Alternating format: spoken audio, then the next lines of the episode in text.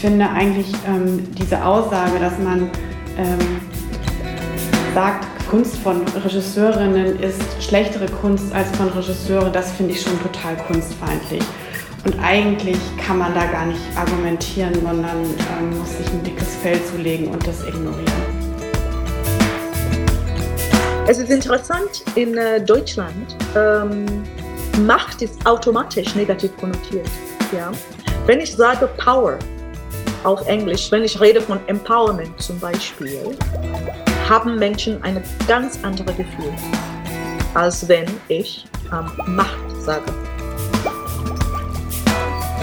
Also die Frage ist eigentlich, in welchem Verhältnis steht das, was die Institutionen durch ihr Ausstellungs- und ihr Veranstaltungsprogramm zu Fragen von Gender, politischer und sozialer Ungerechtigkeit, Rassismus, Restitution verhandelt, zu ihren eigenen wirkungsmächtigen institutionellen Strukturen.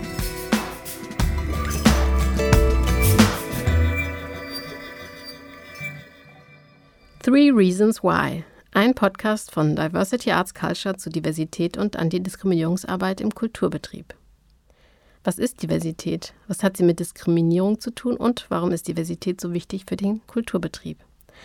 Darüber wollen wir reden mit Künstlerinnen und Kulturschaffenden, mit Wissenschaftlerinnen, Juristinnen und Aktivistinnen.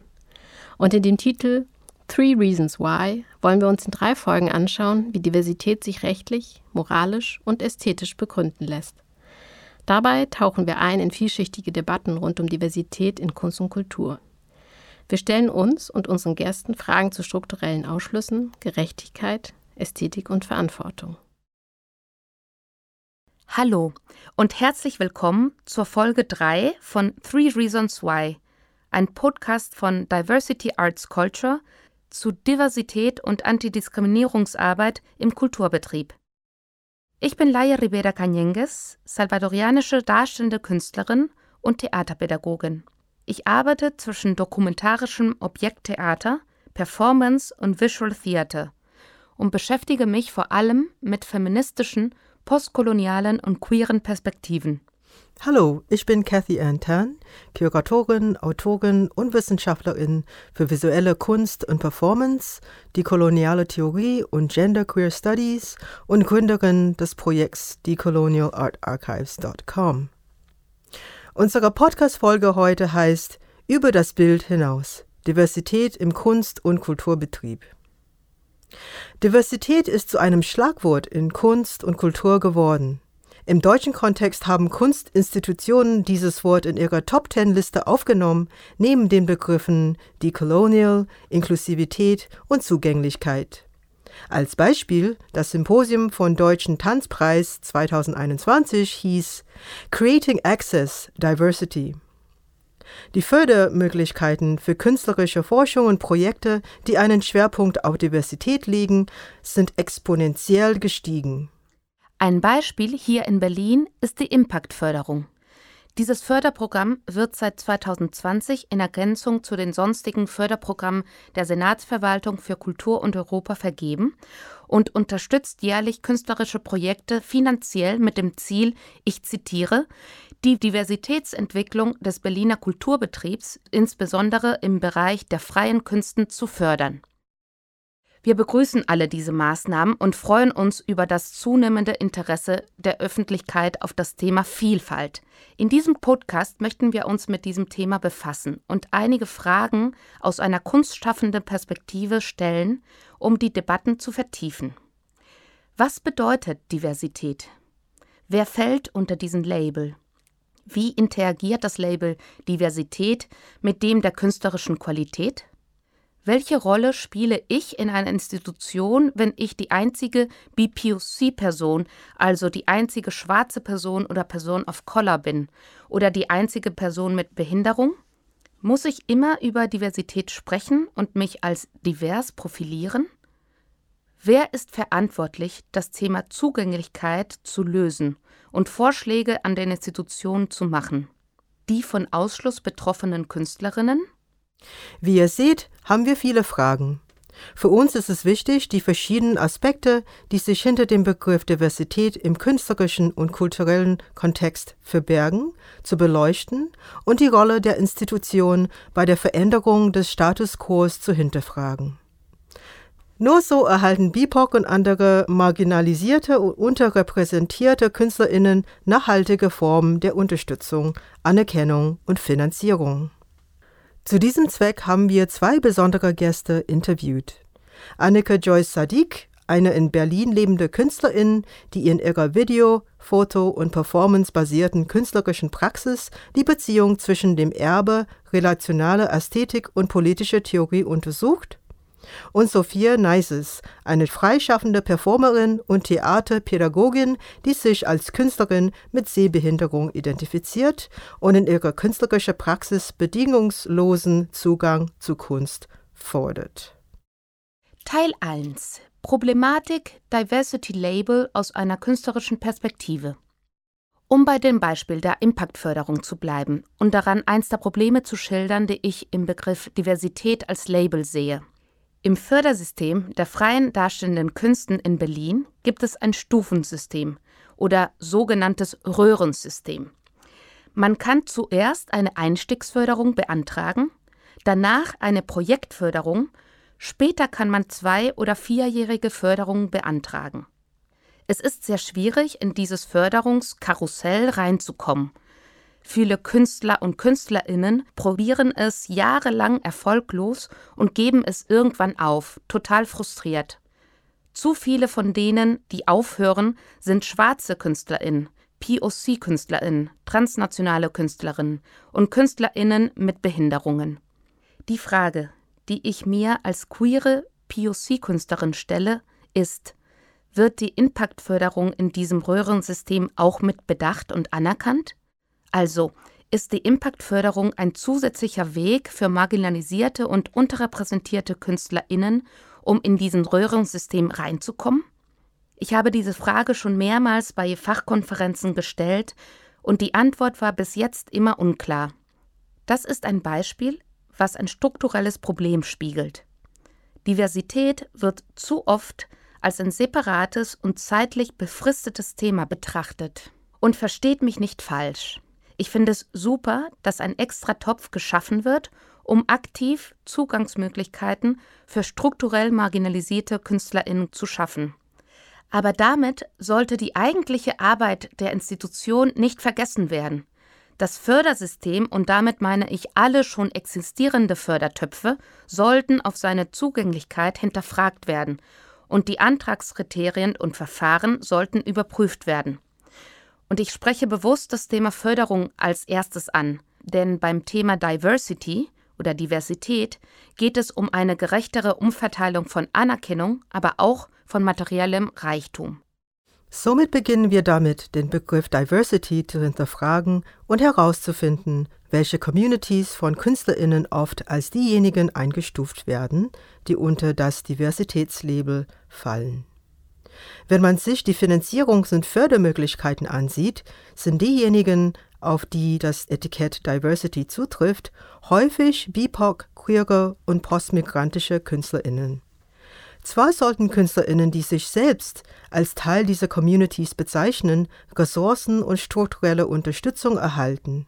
Allerdings dürfen die Institutionen nicht entscheiden, welche Art von Diversity akzeptabel und daher förderungswürdig ist. Diversity-Politiken können keine Standardverfahren sein, die aus der Perspektive von Entscheidungsträgern in Institutionen, die Diskriminierung und Marginalisierung nicht aus erster Hand erfahren, pauschal angewendet werden. Stattdessen sollten diese Maßnahmen in Absprache mit Künstlerinnen umgesetzt werden, die mit Diskriminierung konfrontiert sind, und deren Vorschläge sollten ernst genommen werden. Ein weiterer wichtiger Aspekt ist die Frage der Tokenisierung und der Instrumentalisierung. Tokenisierung meint, dass marginalisierte und unterrepräsentierte Künstlerinnen sowie Künstlerinnen mit Behinderungen zur Teilnahme an einem diskursiven Programm oder einer Gruppenausstellung eingeladen werden, nur weil ihre Präsenz, das heißt ihr Name, ihr Aussehen oder ihr kultureller Hintergrund eine Diversitätsquote erfüllt. Oft wird die eigentliche Arbeit dieser KünstlerInnen nicht voll gewürdigt oder aufgrund der vielen Projektionen auf die KünstlerInnen nur verkürzt verstanden. Somit bleibt das Engagement für Diversität nur auf der Ebene der öffentlichen oder diskursiven Programme und der Künstlerinnen, die zur Ausstellung in der Institution eingeladen werden, umgesetzt, ohne dass die Institution tatsächlich etwas unternimmt, um antirassistische und antidiskriminierende Praktiken auf struktureller Ebene umzusetzen. Wir haben Sophia Neises gebeten, uns ihre Meinung und ihre persönlichen Erfahrungen zu diesem Thema mitzuteilen. Sophia Neises ist freie Performerin und Theaterpädagogin. Seit 2015 lebt und praktiziert sie in Berlin. Ihre künstlerische Praxis erstreckt sich von der prozessorientierten Lehrtätigkeit in Tanz und Theater mit Menschen aller Hintergründe und Fähigkeiten bis hin zu Kollaboration als Performerin in Tanzperformances. Manchmal stelle ich mir schon die Frage, ob meine Karriere real oder fake ist. Ähm, ich bekomme Jobanfragen von Leuten, die noch nie mit mir gesprochen haben oder in einem Workshop von mir waren oder mich auch noch nie irgendwie in einer Performance erlebt haben. Sie haben dann kaum Informationen von mir und wahrscheinlich nur süß eine sehbehinderte Performerin. Ähm, ich bekomme derzeit einige solcher eher random Anfragen, in denen es dann heißt, hallo, ich möchte mit dir arbeiten, wann hast du Zeit? Mm, ich habe solche Anfragen auch schon angenommen. Ich bin freischaffend und kann mir auch nicht immer leisten zu wählen. Dieser eher willkürliche Findungsprozess wirkt sich aber dann schon auch auf mein Selbstverständnis in den Proben und Aufführungen aus. Ich frage mich dann, warum bin ich hier? Was ist meine Position oder meine Aufgabe, außer sehbehindert zu sein? Ich bin vielleicht Mittel zum Zweck, um eine Quote zu erfüllen. Dann stelle ich in Frage, ob meine Intersektionalität, meine Individualität, meine Persönlichkeit überhaupt anerkannt wird dann wird auch irrelevant, was ich tue oder beitrage. Dann entwickle ich mich auch nicht weiter und das ist ein Anspruch, den ich habe ans Kunstmachen. Ein anderes Problem von Tokenism ist auch, dass meine künstlerische Qualität ähm, nicht wahrgenommen werden kann. Das hat auf mich die Wirkung, dass ich daran zweifle, ob ich eine Künstlerin bin es ist schwer, sich von diesem Stigma zu befreien. Heute versuche ich äh, immer sicherzustellen, dass ähm, auch noch andere Menschen mit Behinderung in dem Prozess beteiligt sind. Ich frage, ob das Team sensibilisiert ist und frage auch konkret nach, warum eine Person mit mir gern arbeiten möchte. Ich stelle fest, dass äh, mehr Häuser auch die Arbeit von KünstlerInnen ähm, mit Behinderung zeigen und diese Tatsache ihren Status als Künstlerin sehr gut tut. Ich freue mich darüber, finde es aber auch zeitgleich sehr abstoßend, dass die Qualität einer Arbeit daran gemessen wird, wo sie gezeigt wird. Hier hat sich eine Machtstruktur etabliert, in der behinderte Menschen meistens nur verlieren können. Sie haben in der Regel weniger Kontakte oder renommierte Universitäten vorzuweisen, da sowohl Netzwerkveranstaltungen als auch Kunsthochschulen nur selten barrierefrei sind. Teil 2 Künstlerische Qualität und die Herausforderung vom weißen Blick. Ich zitiere Eines der wichtigsten Instrumente weißer Dominanz ist der Blick. Schauen bedeutet bestimmen, angeschaut werden bedeutet bestimmt werden. Der gesenkte Blick suggeriert Unterwürfigkeit. Das Schauen in die Augen des Unterdrückers hingegen gilt für Unterdrückte als Tabu. Der Blick sieht nicht das Wahre, das Wirkliche. Er projiziert, sucht und übersieht. Er objektiviert. Was in einem Gegenstand gesehen und erkannt wird, ist immer abhängig von den kulturellen und historischen Kontexten, in denen und aus denen heraus betrachtet wird. So markiert und rassifiziert der dominante weiße Blick den Körper des anderen, ordnet ihn ein, während er sich selbst seinem eigenen Konstrukt entzieht, sich außerhalb desselben positioniert. So schreibt Sandrine Mikosse Akins in ihrem Text Den Rahmen sprengen, KünstlerInnen of Color im westlichen Kunstbetrieb.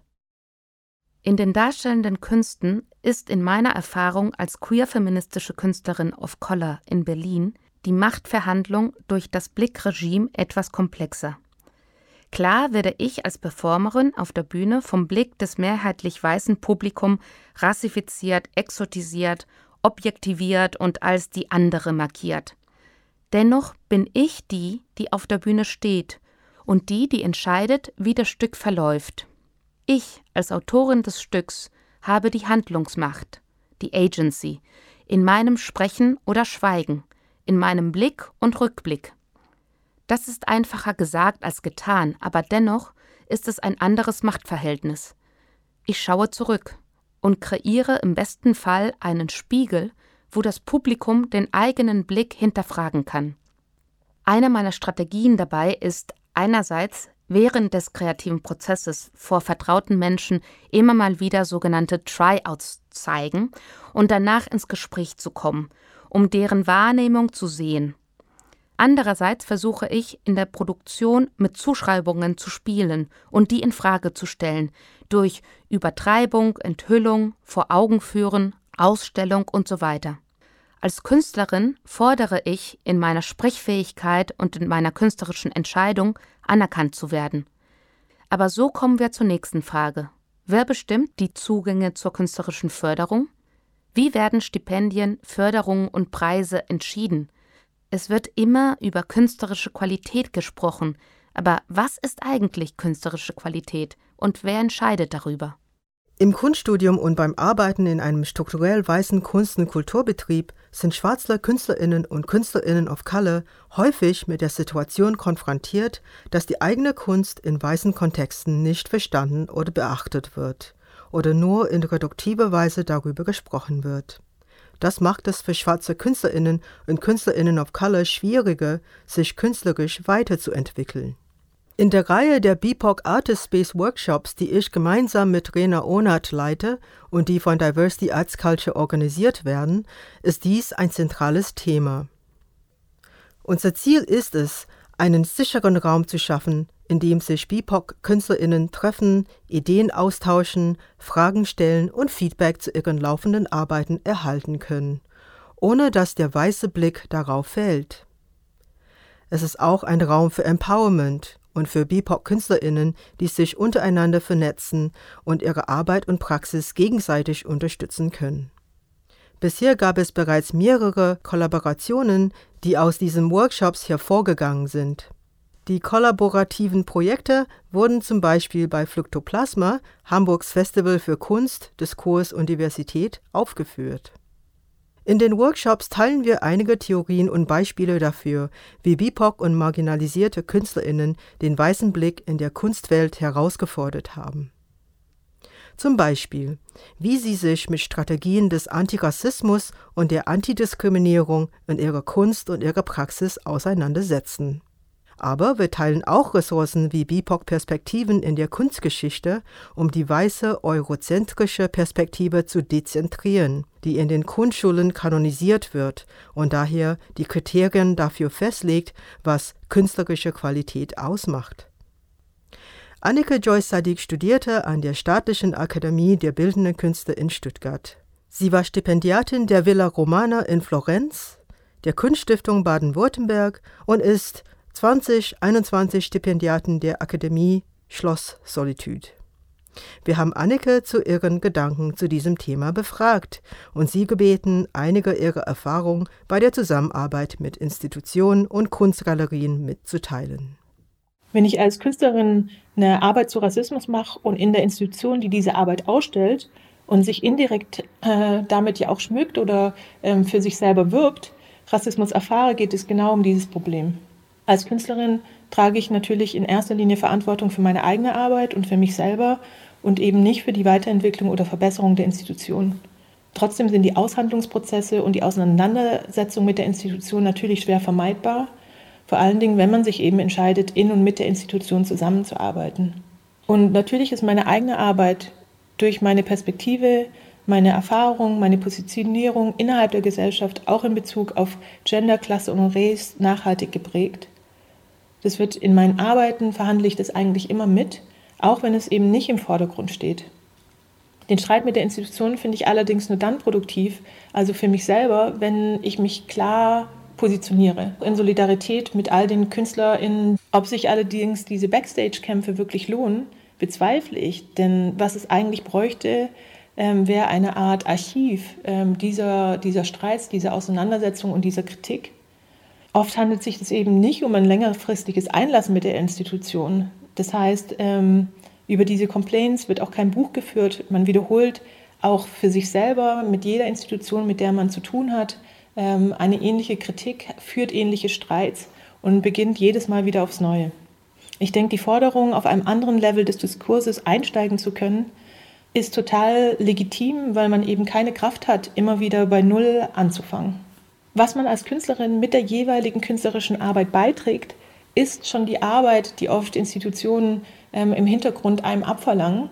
Die Voraussetzungen, dass diese Arbeit ähm, tatsächlich auch ähm, gesehen und gehört wird, wäre, dass die Institution es wagt, die Arbeiten zu ernst zu nehmen, als ein Anlass, die eigenen strukturellen Veränderungen anzugehen und eben auch umzusetzen. Teil 3 Institutional Accountability und struktureller Wandel. Welche Möglichkeiten haben BIPOC und andere marginalisierte KünstlerInnen, sich selbst zu ermächtigen und Strategien zu entwickeln, um sich in den dominanten weißen Räumen der Kunstwelt zurechtzufinden? Wie können wir Formen der Finanzierung und Programme einfördern, die nachhaltig sind, die keine Stereotypen oder Formen des Rassismus wie White Saviorism, weißen feministischen Extraktivismus oder Tokenisierung wiederholen? Wie sehr können wir Institutionen unter Druck setzen und herausfordern und gleichzeitig von ihnen Anerkennung und Geld für unsere Arbeit erhalten, damit wir unsere künstlerische Forschung und Praxis fortsetzen können? Wann können wir es uns leisten, Nein zu sagen, ohne eine Chance zu verlieren oder mit Gegenreaktion, das heißt Backlash, konfrontiert zu werden? Theater müssen barrierefrei für ein behindertes Publikum für behinderte Kunstschaffende und behinderte Mitarbeitende in allen Bereichen werden. Es braucht und ich brauche behinderte Identifikationsfiguren, also die Kunst behinderter Menschen auf Bühnen. Gesellschaftlich würde das die Akzeptanz und Anerkennung behinderter Künstlerinnen mit sich bringen. Dafür müssen Theater beginnen, sich der Ästhetik behinderter Künstlerinnen gegenüber zu öffnen. Derzeit ist es etwas verbreiteter, Barrierefreiheit an Theatern zu schaffen. Da spreche ich natürlich nicht von Veränderungen in Leitungsebenen. Es bleibt hier meistens auf der Ebene Barrierefreiheit für das Publikum. Mm, mir macht allerdings Angst das Phänomen von äh, Trends. Ein Trend ist schnell vorbei und gerade deshalb muss die Programmierung behinderter Kunstschaffender als fester Bestandteil eines Theaters betrachtet werden. Für einen strukturellen Wandel, den es braucht, um behinderte KünstlerInnen zu programmieren und barrierefrei für behindertes Publikum zu werden, muss zudem auch behindertes Personal genauso selbstverständlich wie nicht behindertes Personal eingestellt werden. Dafür müssen allerdings gute Arbeitsbedingungen geschaffen werden, und zwar bevor die Menschen dort sind. Das bedeutet, Arbeitsstrukturen über den Haufen werfen. Es braucht die Flexibilität, sich zum Beispiel auch zu fragen, wie barrierefrei ist ein Tisch oder Stuhl, an dem wir unsere Treffen haben? Wie muss ein Team gedacht werden? Wer kann welche Aufgaben übernehmen? Wie barrierefrei ist unsere Art der Kommunikation? Und auch, wie flexibel oder starr ist die Institution in ihren Stellenausschreibungen? Sind die Abläufe, die sich über Jahre eingespielt haben, überhaupt nachhaltig für das auch Gesamtteam? Spannend ist nämlich, dass wenn behinderte Mitarbeitende ableistische Strukturen offenlegen, auch nicht behinderte Menschen oder Mitarbeitende anfangen, ihre Arbeitssituation am Theater zu reflektieren und diese unter den Gesichtspunkten physische und mentale Gesundheit meistens als nicht befriedigend erachten. Natürlich wird hier dann auch deutlich, wer trotz ableistischer Strukturen in den Arbeitsmarkt aufgenommen wird und wer nicht. Wo nicht behinderte Menschen oftmals eine Zwölf-Stunden-Schicht dann doch noch durchziehen können, bedeutet das einen klaren Ausschluss für die meisten behinderten Menschen und sie werden dann nicht eingestellt. Sophia meint, um Diversität zu schaffen, müssen die Institutionen offen sein, sich zu verändern auf einer strukturellen Basis. Wenn wir Teilhabe ernst nehmen, bedeutet es, dass sich die Räume, die Strukturen und die Institutionen mit ihren Spielregeln verändern werden und verändern müssen, wenn andere Menschen mit anderen Perspektiven und Bedürfnissen Teil des Spiels werden. Um beim Beispiel der Förderung dran zu bleiben. Eine Forderung von transnationalen KünstlerInnen in Berlin ist, dass man beim Antragskriterium der Einzelprojektförderung nicht schon, Zitat, eine Produktion in Berlin gezeigt haben muss, Zitat Ende, sondern einfach, dass man bereits eine Produktion gemacht haben soll, egal in welchem Teil der Welt diese gezeigt wurde. Nur so wird die berufliche Erfahrung von migrantischen KünstlerInnen anerkannt und wir können über eine Begegnung auf Augenhöhe sprechen. Zusätzlich zu den Diversitätspraktiken muss es daher auch eine gewisse strukturelle Verantwortlichkeit seitens der Institution geben, die für sich in Anspruch nimmt, eine Politik des Antirassismus und der Antidiskriminierung zu vertreten. Eine Institution ist niemals ein neutraler Raum, sondern eine Einrichtung, die ein bestimmtes Ethos und eine bestimmte Praxis hat die mit ihrem Vorstand, ihren GeldgeberInnen, ihren MitgliederInnen und so weiter verbunden ist. Institutionen sollten ihre Struktur transparent machen, damit eingeladene Künstler und KünstlerInnen in voller Kenntnis der Sachlage entscheiden können, ob sie die Einladung zur Teilnahme an dem Projekt annehmen oder ihre Werke dort ausstellen wollen oder nicht. Dies gilt nicht nur für größere Kunstinstitutionen und Einrichtungen, sondern auch für kleinere Off-Spaces, die eingeladene Künstler und Künstlerinnen oft nicht angemessen entlohnen und sich hinter der Ausrede verstecken, dass es sich um einen gemeinnützigen Kunstraum handelt. Auch hier haben wir Annike gebeten, uns ihre eigene Erfahrung bei der Zusammenarbeit mit Institutionen und Kunstgalerien mitzuteilen. Als ein, eine künstlerische Arbeit oder als ein künstlerisches Projekt interessiere ich mich zurzeit für die Entwicklung eines Fragebogens zur Erfassung des Status quo, also eine Art Bestandsaufnahme in Bezug auf die Strukturen von Kunstinstitutionen. Dazu gehört dann die Personalpolitik, genauso wie die Programmatik der Ausstellungen, die Sammlungen, die Arbeitsbedingungen, die Möglichkeiten der Teilhabe und der Barrierefreiheit, aber auch die Finanzierung der Institutionen. Auf was ich äh, relativ oft stoße, sind ähm, Texte zum Selbstverständnis der Institutionen oder auch Mission Statements, die allerdings keine Zeugschrift darüber ablegen, wie gut die Institution es überhaupt schafft, diesen Vorsätzen gerecht zu werden. Also die Frage ist eigentlich, in welchem Verhältnis steht das, was die Institution durch ihr Ausstellungs- und ihr Veranstaltungsprogramm zu Fragen von Gender, politischer und sozialer Ungerechtigkeit, Rassismus, Restitution verhandelt, zu ihren eigenen wirkungsmächtigen institutionellen Strukturen. In meiner Vorstellung wird das Ergebnis des Fragebogens, ähm, an dem alle, die mit und in der Institution ähm, arbeiten oder für die Institution arbeiten, direkt in einen Text übersetzt, der eben dann diesen Status quo abbildet. Die Institution selber könnte diesen Text für sich selbst benutzen. Gleichzeitig wäre dieses Offenlegen davon sehr hilfreich für KünstlerInnen, die oftmals nur sehr temporär mit den ähm, Institutionen zusammenarbeiten.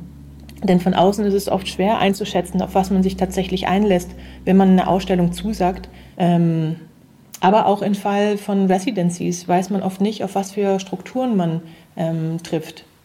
Ich denke, grundsätzlich wünscht sich eigentlich jeder, dass die künstlerische Arbeit bei der Zusammenarbeit im Vordergrund steht. Und aus meiner eigenen Erfahrung ist ähm, dieses Ideal tatsächlich selten der Fall.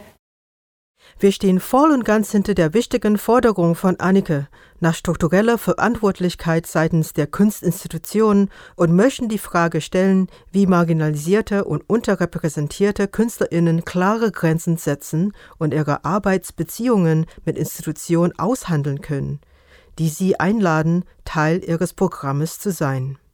Es könnte ein gewisser Paradigmenwechsel notwendig sein, um zu verstehen, dass es die Künstlerinnen sind, die die Institutionen schaffen und nicht andersherum. Als Zusammenfassung. Es müssen nachhaltige und langfristige Förderstrukturen für Künstler und Künstlerinnen aus marginalisierten und unterrepräsentierten Gemeinschaften geschaffen werden. Diese Förderprogramme sollten im Sinne der Künstlerinnen und der Kunstwerke umgesetzt werden und nicht dazu dienen, das Image der Förderinstitution und Organisation zu verschönern, damit sie diversitätorientiert, antirassistisch oder progressiv erscheinen. Die existierenden Förderstrukturen und Programme sollten auf ihre Zugänglichkeit überprüft werden. Es ist nicht möglich, über Vielfalt zu sprechen oder gar zu behaupten, dass man Vielfalt praktiziert, wenn Institutionen auf einer strukturellen Ebene nicht bereit sind, Selbstkritik und Verantwortlichkeit zu üben, um plausibel Veränderungen zu bewirken.